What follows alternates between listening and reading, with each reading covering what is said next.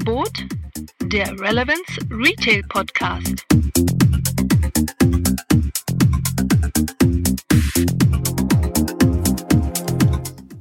Ja, heute im Gespräch Professor Dr. Stefan Rüschen von der DHBW in Heilbronn.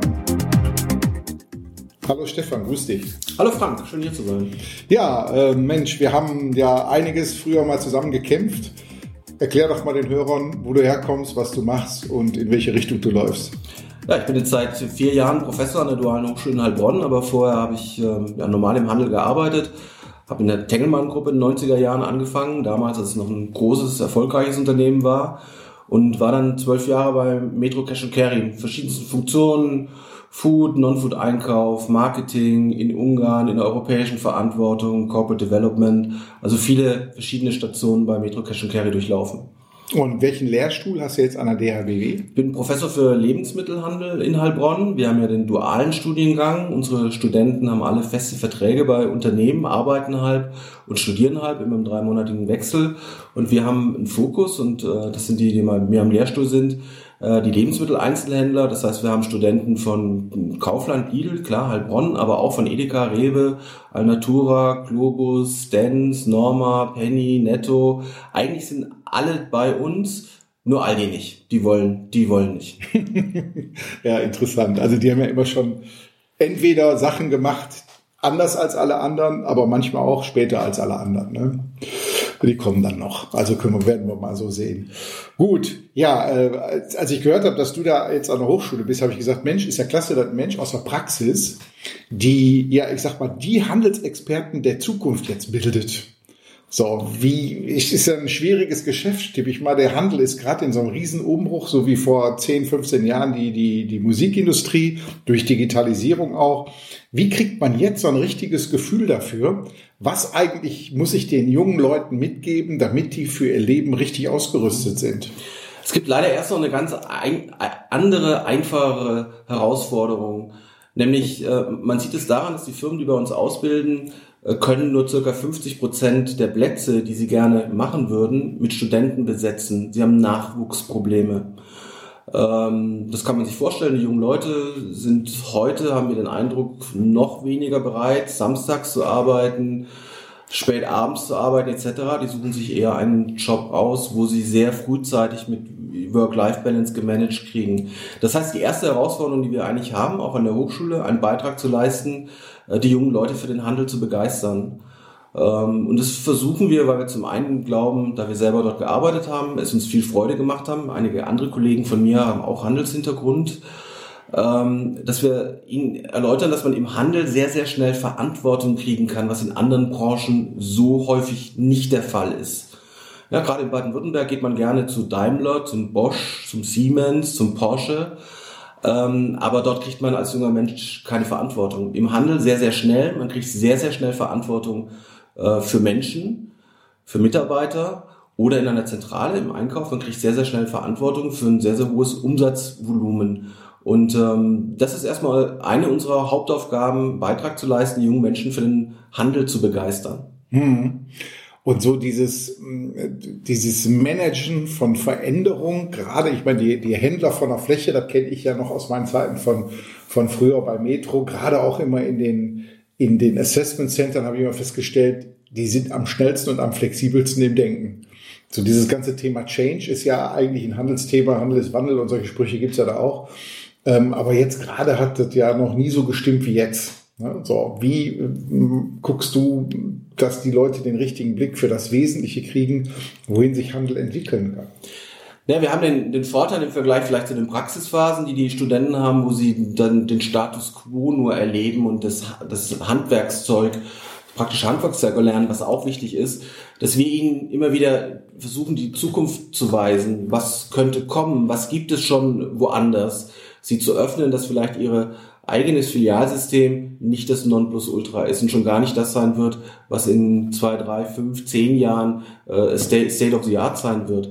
Das heißt, wir, wir führen die zu neuen Handelskonzepten, machen relativ viele Exkursionen und diskutieren mit ihnen ganz viel Trends, äh, natürlich auch das Schlagwort Digitalisierung, was das bedeutet, was es für Veränderungen geben wird und dann auch die Veränderung für, für ihren eigenen Job und gerade auch für die Menschen auf der, auf der Fläche. Hm. Ja, Riesenthema in diese Richtung. Also die, wenn ich mir mal anschaue, jetzt Personal generell wird ja mit einer der Schlüsselfaktoren der Zukunft sein. Man sagt ja, Handel muss viel, viel mehr also kommen wir ja gleich nochmal zu, auch Lebensmittelhandel muss viel, viel mehr Erlebnis auf der Fläche bieten. Und da ist natürlich Personal ein Schlüssel dazu. Wie muss Personal in Zukunft eigentlich Shopper aktivieren, jenseits von dem, was wir heute erleben mit, äh, kann ich Ihnen helfen oder Sie kommen zurecht oder solchen Fragen? Wahrscheinlich muss man noch viel mehr differenzieren. Das heißt, dass heute jeder Mitarbeiter im Handel ähnlich ausgebildet ist, ein bisschen schwarz-weiß gesagt. Differenzieren zwischen denjenigen, die letztendlich nur die Ware verräumen ähm, und auch andere, keine andere Qualifikation eigentlich brauchen und diejenigen, die dann nicht Ware verräumen, sondern nur für den Kunden da sind. Die den Kunden verstehen, die vor allem dann auch die Ware verstehen äh, und dann individuell auch den Kunden das auch erklären können. Der Bedarf ist da, es wird immer komplexer. Man sieht es an den vielen Regalfähnchen allein, dass offensichtlich Kunden unterschiedliche Bedürfnisse haben und die auch im Laden verstehen wollen. Und das wird wahrscheinlich, das wird zunehmend der Mitarbeiter auch, ähm, auch äh, hin, hinkriegen müssen. Das heißt, wir sagen den Studenten, ihr müsst trennen zwischen denjenigen, die arbeiten, nicht den, den alten Begriff des Blue und White Collar zu nehmen, aber es passt vielleicht. Diejenigen, die sozusagen nur die Regale verräumen, was nach wie vor eine Tätigkeit sein wird, und diejenigen, die das eben nicht tun und die einzigen und allein für den Kunden da sind. Es ist heute nach wie vor im Lebensmitteleinzelhandel so, dass die Mitarbeiter sich vom Kunden im Wesentlichen gestört fühlen, weil er sie bei ihrer scheinbar eigentlichen Tätigkeit des Wareverräumens zu hindern scheint. Mhm. Jetzt haben ja viele dieses Thema der Verräumung outgesourced. Da gibt es ja die verschiedensten Dienstleister, auch die teilweise das nachts machen, aber damals im Future Store bewusst eine Nachtsverräumung eingeführt, äh, um den Leuten tagsüber auch den Raum zu geben, vom Platz her alleine schon solche Leute, die, die Kunden dann dementsprechend auch zu bedienen. Ähm, Siehst du da, dass ähm, ja dieses Thema Verräumung irgendwie mal automatisiert werden könnte? Äh, jetzt bin ich 51 Jahre alt, was manchmal auch beschränkt in der Fähigkeit, sich vorzustellen, was, äh, was kommt. Ähm, ich zumindest, zumindest wir machen auch eine, eine Exkursion mit den Handelsstudenten zum ähm, Audi-Werk in Neckars-Ulm, was direkt um die Ecke ist. Und wenn sie da, wenn man da mit den Studenten durchgeht und die sehen, wie ein Auto produziert wird, just in time, alles direkt vorbereitet, etc. pp., ähm, dann merkt man schon, dass der, dass der Handel eben nicht so automatisiert ist in seinen Prozessen, wie es vielleicht glaubt, wie es sein müsste oder wie die Automobilindustrie es macht. Und äh, deshalb wird es Wege geben, dass man das zumindest teilautomatisiert. Äh, sich vorzustellen, dass eine Obst- und Gemüseabteilung einen Erlebnischarakter hat, die von einem Roboter äh, aufgebaut wird, fehlt mir persönlich, muss ich sagen, mir persönlich die die Fantasie, aber das kann auch ein Problem des mhm. Alters sein. ja. Ja gut, wir beschäftigen, du beschäftigst dich ja hauptsächlich mit dem Thema Lebensmittel und da ist jetzt ein neuer Stern am Himmel hochgekommen, nämlich Amazon Fresh. So, ich habe da vor zwei oder kurz nachdem die ähm, das ganze Thema in Deutschland live gesetzt haben, habe ich da nochmal einen Artikel drüber geschrieben und da habe ich so vermutet, dass die äh, ja eigentlich macht es keinen Sinn, in, in in margenschwachen Land wie Deutschland überhaupt erstmal anzufangen. Warum sind die nicht erst so nach Frankreich gegangen oder in anderen margenstarken Ländern? Und da habe ich so die Vermutung gehabt, die benutzen Amazon Fresh nur als trojanisches Pferd, um eigentlich an unsere Wallets ranzukommen für die ganzen Non-Food-Artikel, die die verkaufen. Wenn ich jetzt irgendwo sonst zwei, dreimal im Monat auf die Webseite von Amazon gehe, gehe ich, wenn ich Lebensmittel kaufe, vielleicht siebenmal oder achtmal im Monat da drauf. Und dann haben die natürlich mehr Informationen für mich, wo die mich begeistern können, da noch mehr zu kaufen. Könnte das so eine These sein, die da passt oder siehst du die überhaupt nicht? Nein, die, die, die kann passen die wird passen, weil was Amazon sicherlich nicht macht, ist in Kanälen zu denken. Also zu überlegen, ist jetzt, äh, sind jetzt Bücher profitabel? Äh, sind jetzt äh, Elektrowarengruppen profitabel, ist jetzt Food profitabel, sondern die Überlegung ist, ist der Kunde am Ende profitabel. Mhm. Äh, und das heißt, wenn der einzelne Kanal es gar nicht ist, ist nicht tragisch. Der scheinbare Kanal, den es so gar nicht eben gibt, ist nicht tragisch, solange der Kunde am Schluss profitabel ist. Und das ist in der Tat so, wenn es eben eben gelingt, dass vor allem der Kunde auch Food kauft, dann hat man ihn eigentlich wirklich komplett. Eigentlich hat Amazon den Kunden ja heute schon fast komplett. Nämlich durch äh, Amazon Prime führt es automatisch dazu, dass man, dass man ja eigentlich fast, fast alles kauft. Ja, man, jeder kann es selber, selber spüren und fühlen. Wenn man Amazon Prime macht, dann fängt die Produktsuche bei Amazon an und nicht bei Google.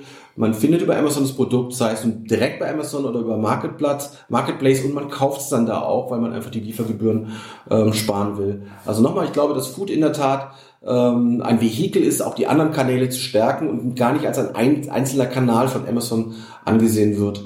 Jetzt ist es natürlich so, Deutschland ist der größte Markt in, in Europa und ähm, den will man bestimmt auch aufbrechen. Und sicherlich glaubt man auch daran, dass in Deutschland vielleicht auch mehr Großstädte existieren, die man bedienen kann. Und in Frankreich wäre es vielleicht dann eben doch nur Paris.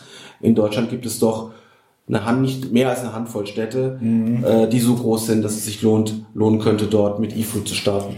Jetzt haben wir ja hier bei uns ähm, jede Menge Delivery Services im Bereich von Food, ob das jetzt hier Bringmeister ist oder Rewe, alle sind ja unterwegs in die Richtung, machen das ja schon ein paar Jahre. Ähm, müssen die Angst haben? Ist Amazon schlauer als die? Gelten für Amazon eventuell andere Gesetze als für die? Ja, ich glaube, es gibt, gibt zwei Dinge, die, die Amazon einfach besser macht, ähm, ohne das ganze Marketing-Mix durchzugehen über Serviceleistungen, Preis etc. Und zwar ist es das Sortiment und die Fähigkeit, die Prozesse vom Kunden aus zu gestalten, ähm, das für den Kunden convenient ist, aber auch ein Stück weit sexy. Kommen wir zuerst zum Sortiment die sogenannte Longtail-Idee im E-Commerce, einfach mehr Produkte anbieten zu können, als es stationär möglich ist. Das ist in der DNA von, von, von Amazon. Mhm. In deutschen Unternehmen ist es nicht der Fall. Rewe, Kaufland, Bringmeister haben im, äh, in der Belieferung ein Sortiment von circa 10.000 bis 13.000 Artikeln. Das ist bald sogar so abstrus eigentlich, dass Kaufland ähm, über 20.000 Artikel im Laden hat, online aber nur 10.000 bis 11.000 anbietet. Das heißt, ich als Kaufland-Kunde finde mein Sortiment online bei Kaufland gar nicht komple mhm. äh, komplett. Warum ist das so? Weil die Deutschen eben Angst haben, auch ein bisschen Kanaldenken. Sie haben Angst vor den Abschriften, vor den hohen Kosten. Sie glauben irgendwie, dass zu viel Sortiment überfrachtet, ähm, den Kunden überfrachtet. Und das ist natürlich im Internet totaler Quatsch weil der Kunde sieht ja im Shop gar nicht, wie viele Artikel da sind. Er sieht es im Laden, da mögen 100.000 Artikel zu viel sein. Im Shop sieht das nicht, sondern er, sucht, er will seine Artikel suchen und auch finden. Mhm. Ähm, und das tut er dann bei Amazon. Amazon hat eben über 85.000 Artikel, sind damit, sind, sind damit gestartet, haben deutlich mehr als die, ähm, als die Deutschen offensichtlich. Vergleich nochmal 10.000 bis 13.000 Artikel. Und das wird einer der wesentlichen Wettbewerbsvorteile sein, die Amazon von Anfang an ausspielt, weil es es vom Non-Food auch auch so kennen. Amazon bietet über sieben Millionen Bücher an. Hm. Haben die, und haben die übrigens sieben Millionen Bücher auf Lager? Nein, haben die nicht, weil Idee, Longtail weiterzuspinnen, erst dann das Produkt vom Lieferanten liefern zu lassen oder zu bestellen, macht Amazon Fresh auch mit den Lieblingsläden. Die Produkte der 25 Lieblingsläden in Berlin sind nicht bei Amazon auf Lager, sondern werden dann dazu kommissioniert zur, zur Bestellung. Und dadurch können die ihr Produkt, ihre Produktsortiment, ihr Sortiment deutlich ausweiten. Ich war ja 2011 sehr eng ähm, in dem Projekt mit drin, als wir den Real Drive entwickelt haben damals. Ich war ja damals von der Innovationstechnikseite mit da dran. Und wir hatten damals echt diese Problematik, also nicht diese 80.000 Re äh, Realartikel damit reinzupacken, sondern überhaupt erstmal Artikel da reinzukriegen. Das war ja, wir waren ja keine Online-Händler, genauso wenig wie Rewe oder so Ur-Online-Händler sind wie Amazon. Und wir hatten echt mit 5000 Artikeln sind wir gestartet damals. Und von den 5000 Artikeln, jetzt halte ich fest, das Thema Content Management ist ja eh bei Online-Shops immer ein Riesenthema. Von den 5000 Artikeln habe ich äh, 1200 von einem Fotografen selber fotografieren lassen, weil wir gar keine Bilder kriegten von den Herstellern aus der Richtung. Das war schon wirklich damals ein großes Drama. Und wenn ich mir jetzt vorstelle, wir hätten damit 20.000 Artikeln gestartet, dann wären wir wahrscheinlich erst ein Jahr später fertig geworden. Also es lag sehr stark auch an dem ganzen Thema der Contentfüllung und natürlich, wir kannten die Prozesse überhaupt gar nicht und die Prozesserfahrung nicht, die Amazon natürlich alle mitbringt, um solche Dinge vernünftig an den Start zu bekommen. Ne? Amazon hat es im Griff, die haben, die haben Erfahrung äh, mit dem ganzen Non-Food, haben auch eine, offensichtlich eine lange Vorbereitungszeit gehabt, haben eben nicht mit 2000 Artikeln angefangen, sondern haben gewartet, bis sie, bis sie die 5000, äh, Entschuldigung, die 85.000 haben. Ähm, und die wissen, die wissen, wie es geht. Nochmal das zweite, der zweite Wettbewerbsvorteil, den die ähm, haben, haben werden, ist, ähm, den Kunden zu verstehen, wie der Kunde bestellen möchte, es convenient für den Kunden zu machen. Ähm, das sind die, die Deutschen einfach, die haben einen normalen Shop, der ist schön, Der, mhm. der Shop von Rewe ist schön, der von Kaufland ist auch schön, der ist nett, aber er bietet keine, keine besonderen äh, Gimmicks, was, was eben zum Beispiel in der Tat Alexa eben tut. Mhm. Und da wird Amazon immer voran sein, weil irgendwann werden alle Alexa kopieren oder werden sich da dranhängen, wird Amazon voran sein, sodass der Kunde eben nicht nur einen Versorgungskauf macht, sondern es auch witzig findet, witzig findet, darüber zu bestellen und wie er es dann eben, eben tun kann. Und da wird Amazon den anderen weit, weit voraus, weit voraus sein. Ja, also dieses Experimentieren mit den verschiedenen User-Interfaces als Zugriff zu einem Webshop finde ich schon ganz interessant, welche, welchen Mut die da haben, auch solche Dinge anzugehen. Ja, ähm, Lebensmittelhandel. Wie, äh, wie entwickelt der sich gerade? Du hast ja da auch als äh, auf deiner Veranstaltung, die wir da bei der DABW hatten, äh, Anfang des Jahres, hast du ja auch äh, wunderbar darüber berichtet. Vielleicht gibt es mal so einen Abschnitt, wo ihr da jetzt gerade von den Erkenntnissen her steht. Ja, wenn man die, so die klassischen Betriebstypen, Betriebsformate ähm, anschaut, die ja von, von Nielsen auch in der langen Reihe beobachtet werden, dann scheint das ja ein relativ langweiliger Markt zu sein, weil die Discounter ähm, haben seit Jahren Marktanteile um die 38 Prozent, da verändert sich, ändert sich nichts. Ähm, die ähm, großen Verbrauchermärkte ähm, haben Marktanteil von so 17, 18 Prozent, da ändert sich auch relativ wenig. Also diejenigen, die wachsen, die sich verändern, sind die kleinen Verbrauchermärkte, die zwischen 1000 und 2500 Quadratmeter. Das ist die Größe, die wächst. Wer zurückgeht, sind alle Supermärkte unter 1000 Quadratmeter, die mhm. nehmen deutlich ab. Der Rest ist mehr, mehr oder weniger flat. Aber da nicht mal so ein großer Trend, diese Neighborhood Stores, diese kleinen, die, die man ja auch im europäischen Ausland so bedeutet, hier in Deutschland spielen die immer weniger eine Rolle. Die, die Neighborhood Stores spielen eigentlich, spielen keine große Rolle, die werden immer weniger. Äh, was kommt, ist das Thema von Kleinstores sind die Convenience-Läden. Mhm. Rewe to go, äh, Albert Heijn to go, die zumindest immer noch da sind, seit 2012 am deutschen Markt. Die Edeka experimentiert mit einigen kleineren Formaten, sei es nun Edeka äh, Express etc. Die Edeka hat auch nach wie vor Spar Express als Marke, die sie jetzt auch weiter mhm. ausweiten wollen. Das heißt, da tut sich was im filialisierten, nicht Neighborhood, aber im filialisierten Convenience Store der nicht in der Nachbarschaft ist, sondern in der Innenstadt in Hochfrequenzlagen. Das ist ein Segment, wo wir glauben, dass sich das sehr, ähm, sehr, sehr stark entwickelt. Mhm. Vielleicht auch nochmal, was ich, nochmal, eigentlich scheint es ein langweiliger Markt zu sein, aber drunter passiert doch sehr, sehr viel mehr. Nämlich die Discounter, die zwar einen konstanten Marktanteil haben, verändern sich ja eigentlich schon fast dramatisch. Wenn man heute in einen Lidl reingeht, das hat ja mit dem Lidl von vor fünf, vor zehn Jahren allemal ja gar nichts mehr zu tun der, der Backshop bei Lidl, wenn man die Frequenz ansieht, die jeden Morgen um sieben, wenn er, wenn er um sieben aufmacht, dort ist, ist ja viel wesentlich höher, als es beim Bäcker je sein könnte.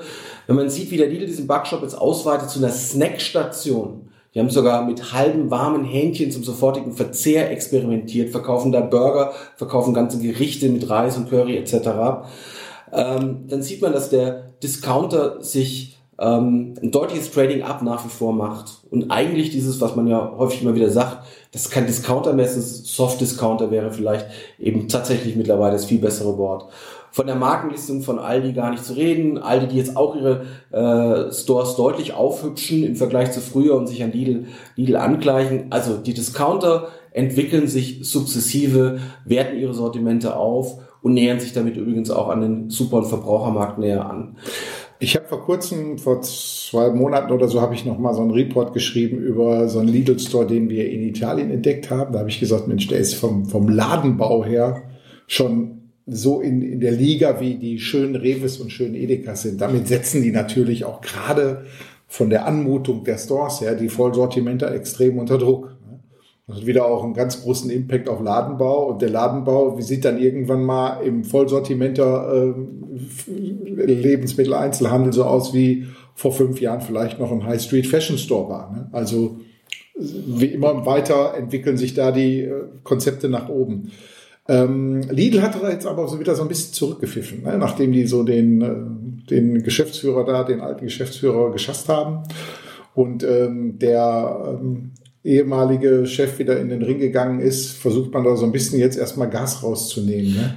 Ja, was sie, was sie schon ähm, verändert haben und das auch offensichtlich beibehalten bei allen Umbauten und Neubauten ist, äh, vom Ladenbau zu kommen. Man ist ja ja nicht mehr in einer rechteckigen, in einer rechteckigen Box, sondern man läuft schräg rein, auf die, guckt direkt auf die, den Backshop, man, die Obst- und Gemüseabteilung ist schräg angeordnet, mit Farben und Licht wird viel gespielt.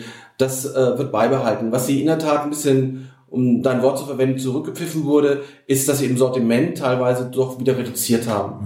Mhm. Wein ist ein sehr gutes Beispiel. Da haben sie eine ganze Zeit lang äh, Weine auch über 25 Euro die Flasche angeboten. Und das ist völlig zurückgegangen. Also der, der teuerste Rotwein ist jetzt bei 9,99 Euro. Sie gehen nicht mehr über die 10 Euro.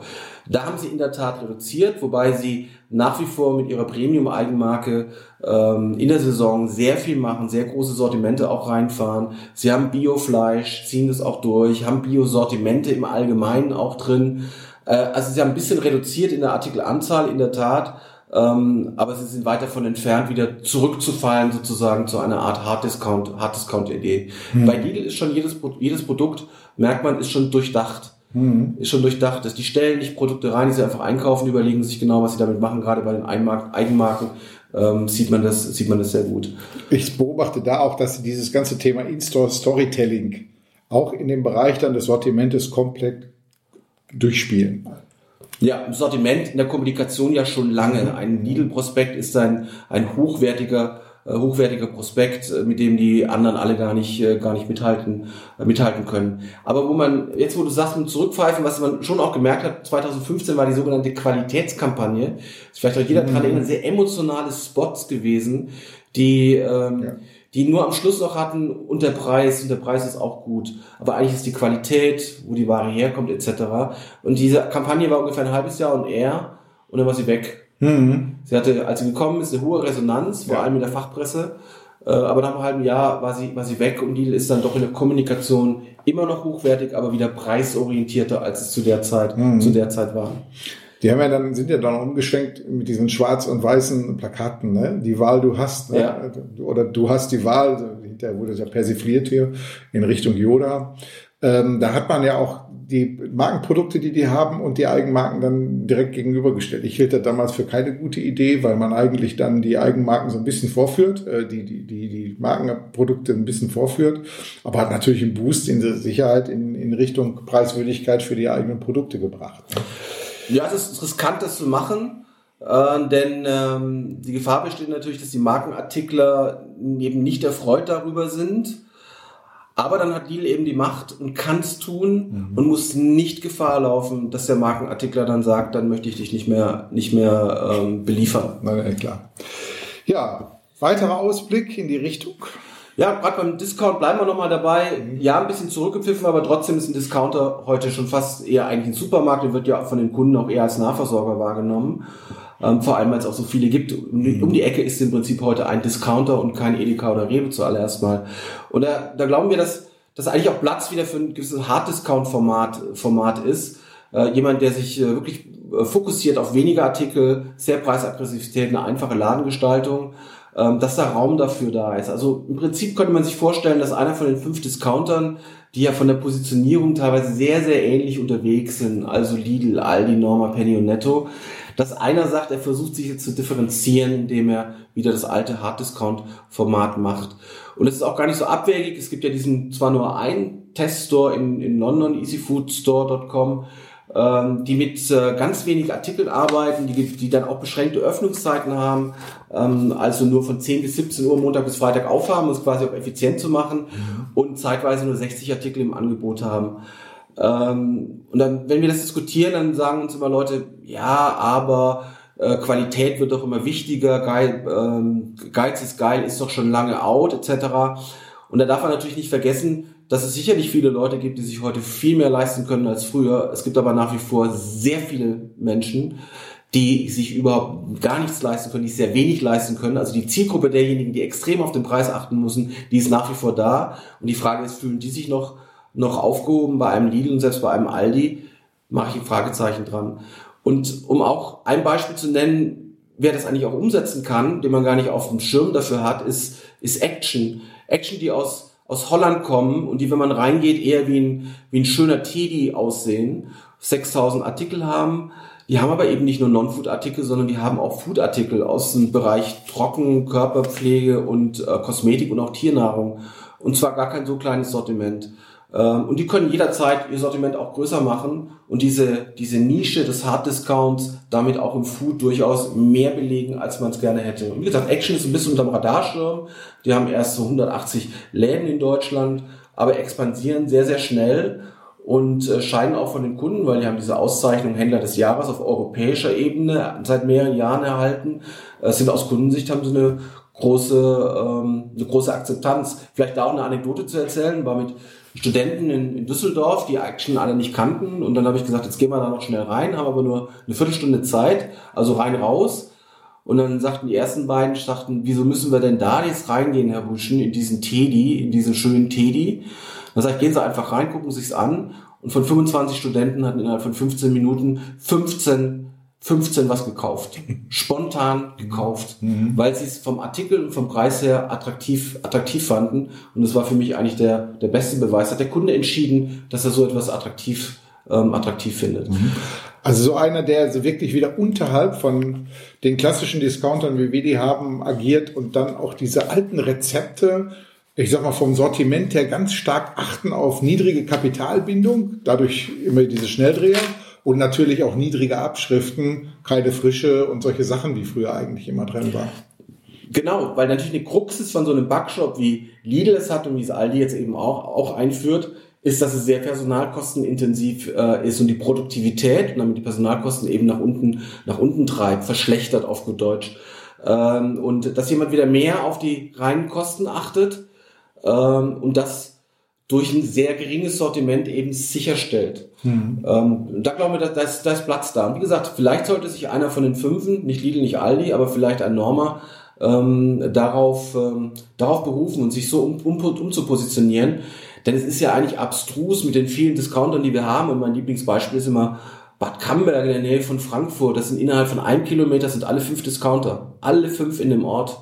Und ähm, da besteht der Bedarf, sich zu differenzieren. Der Standort ist es nämlich nicht mehr, wenn die auf einem Kilometer alle fünf sind. Mhm. Sich zu differenzieren und das ist eine Chance. Also wir glauben, wir glauben, Hard Discount könnte, könnte kommen, vielleicht brauchen wir es sogar. Mhm. Ja, ich glaube auch, dadurch, dass die jetzt alle so ein Upgrading gemacht haben, ist da auch ein richtiges Vakuum darunter entstanden, was sich natürlich irgendwann mal füllen wird. Ja, wie sieht das Thema E-Food generell noch aus? Vielleicht bei, bei E-Food, wir hatten schon über die Vollsortimenter gesprochen, Amazon, ähm, Real, Rewe, Kaufland, Bringmeister. Was aber eigentlich noch viel spannender ist, ist der, der Markt der Spezialisten. Die, die nur Gewürze anbieten, mhm. die, die mhm. nur Fleisch anbieten, die nur Getränke anbieten, die nur Whisky anbieten. Das ist ja unendlich groß, die Vielfalt an verschiedenen Shops, die, da, die es da gibt. Und die haben natürlich einen Vorteil gegenüber den Vollsortimentern, die können ihre Produkte über eine Paketlogistik versenden aus einem Lager in ganz Deutschland. Geht auch mit Frischfleisch. Otto Gourmet aus Heinsberg hier in der Gegend, hervorragendes mhm. Beispiel hoch, ähm, hochpreisiges Fleisch auch, versenden die in zwölf Länder in Deutschland aus Heinsberg heraus. Ähm, und das, das ist auch ein Beispiel für das E-Food, dass die deutsche Denke da natürlich gar nicht mehr greift. Denn genauso wie Otto Gourmet in zwölf Länder liefern kann, kann auch ein tschechischer Anbieter nach Deutschland liefern, ein österreichischer Anbieter nach Deutschland liefern. Das heißt, der Wettbewerb wird plötzlich internationaler, als man es eigentlich gedacht hätte. Und es ist auch ein bisschen unter dem Radar der Marktforschung. Mhm. Es ist schwer, schwer zu greifen, welche Bedeutung das hat. Weil viele sagen, es hat aber eine kleine Bedeutung. Aber auch da gilt ein bisschen, jede Biene sticht. Ein Bienenschwarm, der kann verdammt wehtun. Und mein so, so Nischenbeispiel ist immer die Landmetzgerei Schießel, die irgendwo in, an der tschechischen Grenze in Bayern ist. Die liefern frische Weißwürste in 24 europäische Länder innerhalb von ein, ein bis zwei Tagen. Also der Wettbewerb wird, viel, wird vielfältiger und das Schöne ist, das Angebot für den Kunden wird eigentlich viel vielfältiger und das ist, das ist schön spannend und darüber können wir uns eigentlich alle, ähm, alle freuen. Ja, ähm, große Veränderungen in dem Bereich, gerade auch diese Nische zu finden, ist ja für Lebensmittler äh, eine, eine spannende Geschichte. Du siehst ja auch da ein paar Experimente, die wir jetzt da sehen, gerade Italy ist ja damit angefangen oder ich sag mal, diese diese Marktplätze, die habe ich erstmalig gesehen in New York. Dine De Luca ist schon viele, viele Jahre her, wo ich viel, viel Zeit verbracht habe damals und war fasziniert, was da passiert. Dann Italy haben wir ja hier in Europa, auch in, in New York, äh, auch verbreitet mittlerweile. Und da verbringt man ja einfach Zeit. Wer da noch mal ein paar Infos haben will, bei uns auf dem YouTube-Kanal gibt's äh, jede Menge Videos darüber, die ich im Januar gemacht habe, als ich bei der NRF drüben war. Ähm, wir experimentieren ja auch warum. Was ist bei dir aus da zu beobachten? Also was, was Italy macht, bezeichnen wir auch als eine, und da kommen gleich noch zwei, drei Beispiele, als eine eigene Betriebsform, nämlich die Verbindung von Eating und Retailing zu Eat-Tailing. Nicht Italy im Sinne von Italien, sondern Eat-Tailing, Essen und Retailing zusammen. Und äh, da gibt es neben Italy auch an andere Beispiele und gerade hier in Düsseldorf eigentlich das beste Beispiel ist der Edeka zur Heidemarkt in Benrath schon seit 2009, also auch keine Innovation vom letzten Jahr, seit 2009, der auf der Verkaufsfläche an mehreren Standorten das Thema Eating zelebriert. Da kriege ich nicht eine billige Currywurst mit Pommes, sondern hervorragendes zubereitetes Fleisch, ein ganzes Menü. Da kann ich Fisch essen, da kann ich Kaffee trinken, das ist eine eigene Konfesserie und selbstgemachten Kuchen essen. Die machen die Pasta selber seit 2009. Und diese Idee, die dann durch Italy auch weitergetragen wird, die jetzt hier durch den, die Markthalle Real in Krefeld auch zelebriert wird, die findet immer mehr auch statt in den Supermärkten bei, Real, bei Rewe, Entschuldigung, und, und Edeka. Rewe ähm, testet ONG als Konzept und viele Edeka-Händler haben schon Gastronomie in ihren Laden äh, integriert.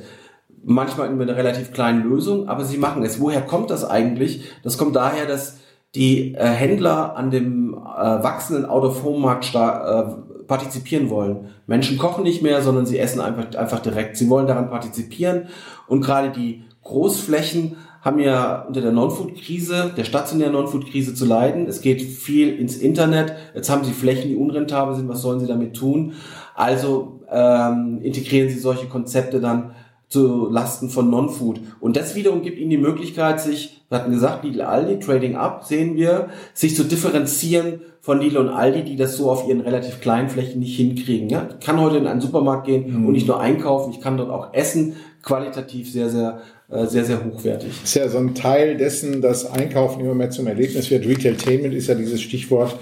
Äh, zu dem zu Heide nochmal zu kommen. Ähm, als der geöffnet, eröffnet hat damals, habe ich gedacht, das kann nie gut gehen. Weil der ist ja in so einem Stadtteil, ja, ich sag mal, sehr industriell geprägt. Da ist Henkel mit der Waschmittelproduktion, da ist so ein großer Kranhersteller, also eigentlich wenig Laufkundschaft. Aber als ich dann da erste Mal drin war, habe ich gedacht, Wahnsinn, was hier passiert. Also dieses ganze Thema der Gastronomie da auch wunderbar mit verknüpft. Und der legt ja jetzt noch einen drauf. Ne? Der macht ja jetzt hier in so einer absoluten A-Lage mitten in der Innenstadt, in so einem alten Kaufhof, belegt er zwei Etagen, der wird gerade umgebaut. Äh, Crown heißt dieses ganze Ding dann und äh, macht da einen Genusstempel mitten in der Innenstadt. Ja, ich sag mal, im Steinwurf von der Königsallee entfernt. Das ist schon sehr viel Mut, der dahinter steckt, aber zeigt auch, dass ja viele Selbstständige ihr Handwerk auch richtig gut verstehen, muss man dabei sagen. Ne? Ja, weil man sagen kann, der, der neue Standort ähm, direkt neben, neben der Kö, Königsallee, würde man sagen, ist, ist vielleicht, der wird funktionieren. Vom Umsatz her wird er funktionieren. Ähm, das ist auch das, was wir bei den Studenten erleben. Wenn wir den Bilder zeigen in Heilbronn von Edeka zur Heide in Düsseldorf, dann sagen die irgendwann, ja, Herr Rüschen, auf der Königsallee kann ich so einen Laden auch machen. Und dann sage ich denen immer, nee, der ist nicht der Laden, den es seit 2009 gibt, der ist nicht auf der Königsallee, sondern bei der Henkel Waschmittelproduktion in, in Benrath. Dann glauben sie es immer noch nicht so richtig. Und wenn man da mit ihnen hinfährt mit dem Bus und dann zwei Kilometer vorher sagt, jetzt guck doch mal links und rechts, woran wir vorbeifahren und dann stellen sie fest, dass man eben nicht durch die reichen Viertel von Düsseldorf fährt, sondern eigentlich durch ein Industriegelände. Dann sind sie ganz erstaunt und dann auch dann davon überzeugt, dass so ein Konzept, ein Konzept eben sehr gut ist, nicht nur gut, sondern sehr, sehr gut ist, dann sind die Kunden auch bereit, mal ein paar Kilometer zu fahren um es zu, ähm, zu nutzen. Ja, wir haben jetzt Freitagnachmittag. Versuche jetzt mal einen Parkplatz zu kriegen da, so gut wie möglich. Also selbst hier, wir fahren öfters dahin, mal um einfach Lebensmittel zu erleben und sind bereit, ja, eine halbe Stunde Autofahrt, die ist nämlich in einer ganz anderen Ecke von Düsseldorf, in Kauf zu nehmen, um einfach mal Lebensmittel zu erleben. Also da passiert gerade viel in dem Bereich. Äh, und Selbstständige haben ja eh ähm, viel, viel Vertrauen auch bei den Kunden. Ne? Ja, Selbstständige haben hohes Vertrauen. Ähm, Prinzip kann man ja in Deutschland schwarz-weiß sagen, dass die Vollsortimente als Filialisten sehr, sehr schwer nur funktionieren, nicht die höchsten Kundenzufriedenheitswerte haben, sondern es sind eigentlich nur die Selbstständigen. Und viele Filialisten sind ja auch auf der Strecke zu, geblieben, zuletzt Tengelmann, Tengelmann und Kaisers. Mhm. Bei den Riesenflächen ähm, da sehe ich auch eine einzige Ausnahme, ich sag mal bei den Hypermarkets, bei den SB-Warenhäusern, das ist das, was ich immer so sehe, Ähm, Globus macht da einen verdammt guten Job auch. Die Globus sind ganz gut aufgestellt, muss ich sagen. Ist ja auch Inhaber geführt und die sind auch sehr nah am Kunden. Ich merke das immer sofort. Dieses Personal macht eine ganz andere Ansprache mit dem Kunden und die denken wirklich auch an Kleinigkeiten, die Leute begeistern. Also ich merke das auch immer, wir gehen mit meiner Frau in so einen Globus rein, ähm, unten im Hunsrück. Und äh, die haben da Desinfektionstücher für die Einkaufswagen, die haben dieses Self-Scanning da, was gerne ausprobiert wird auch ist schon eine tolle Erfahrung, wie die äh, mit Personal und mit dem, wo die sich Gedanken über die Kunden machen, richtig gute Mehrwerte schaffen und natürlich auch Begeisterung. Die waren ja ein paar Mal hintereinander bestes SB-Warenhaus mit der höchsten Kundenzufriedenheit in den Umfragen.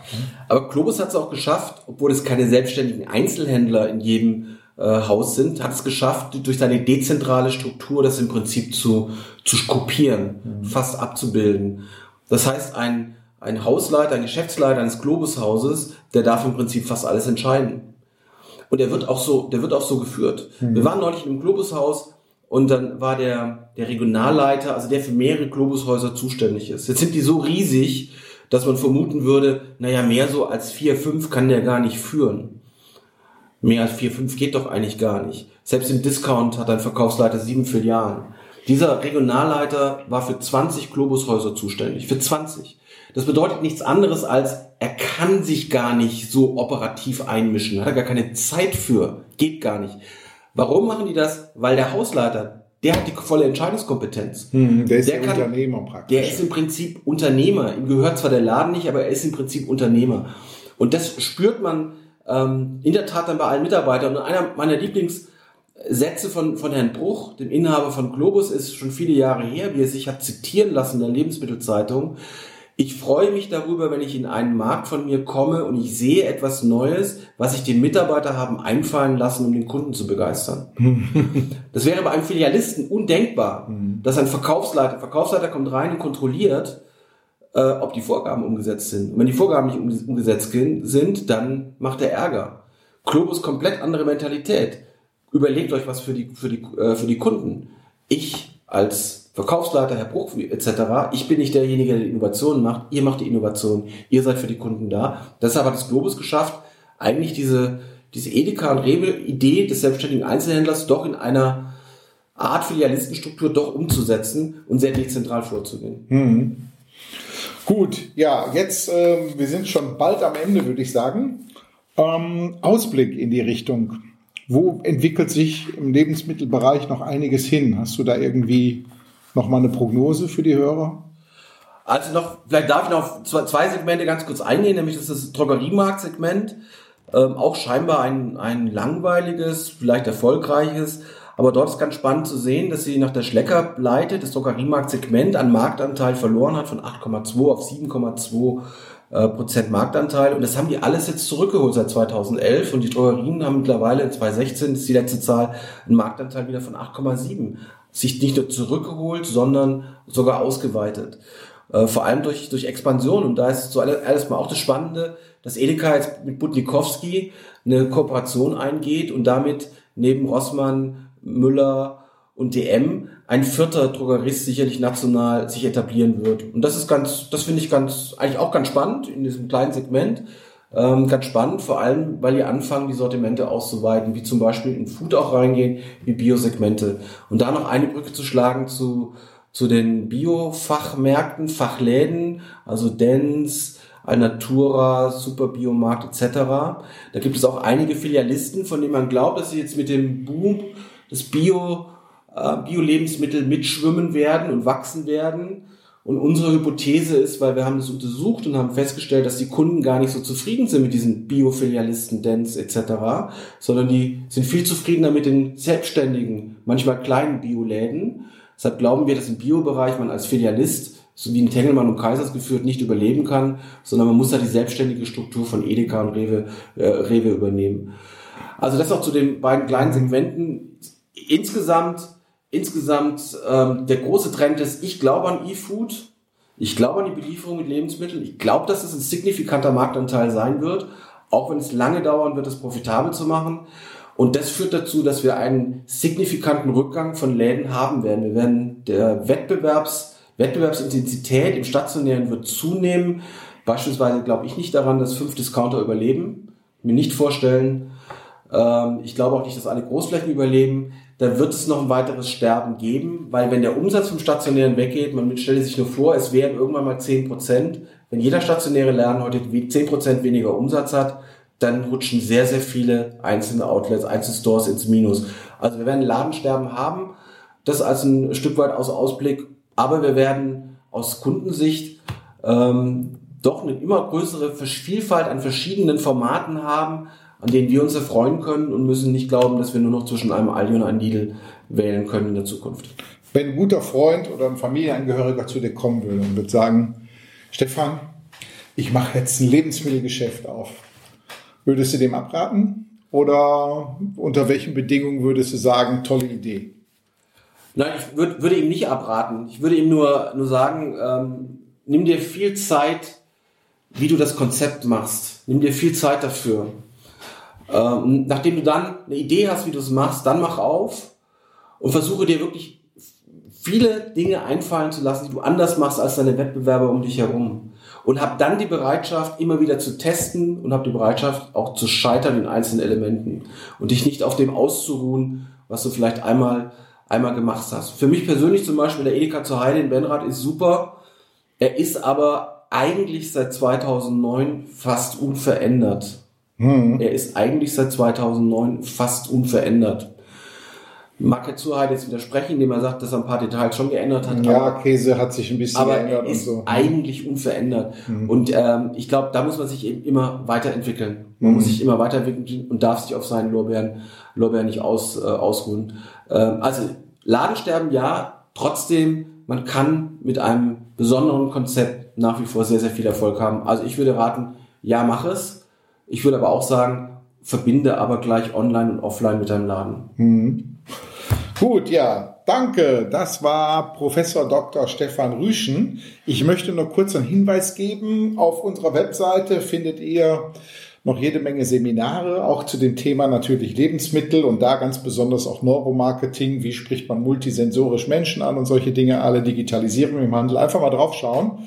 Seminare können dann direkt gebucht werden, ist auch sofort auch ein Buchungsbutton bei. Viel Spaß. Ja, ansonsten sage ich Tschüss, Stefan. Danke, Frank. Tschüss. Okay, und bis zum nächsten Mal.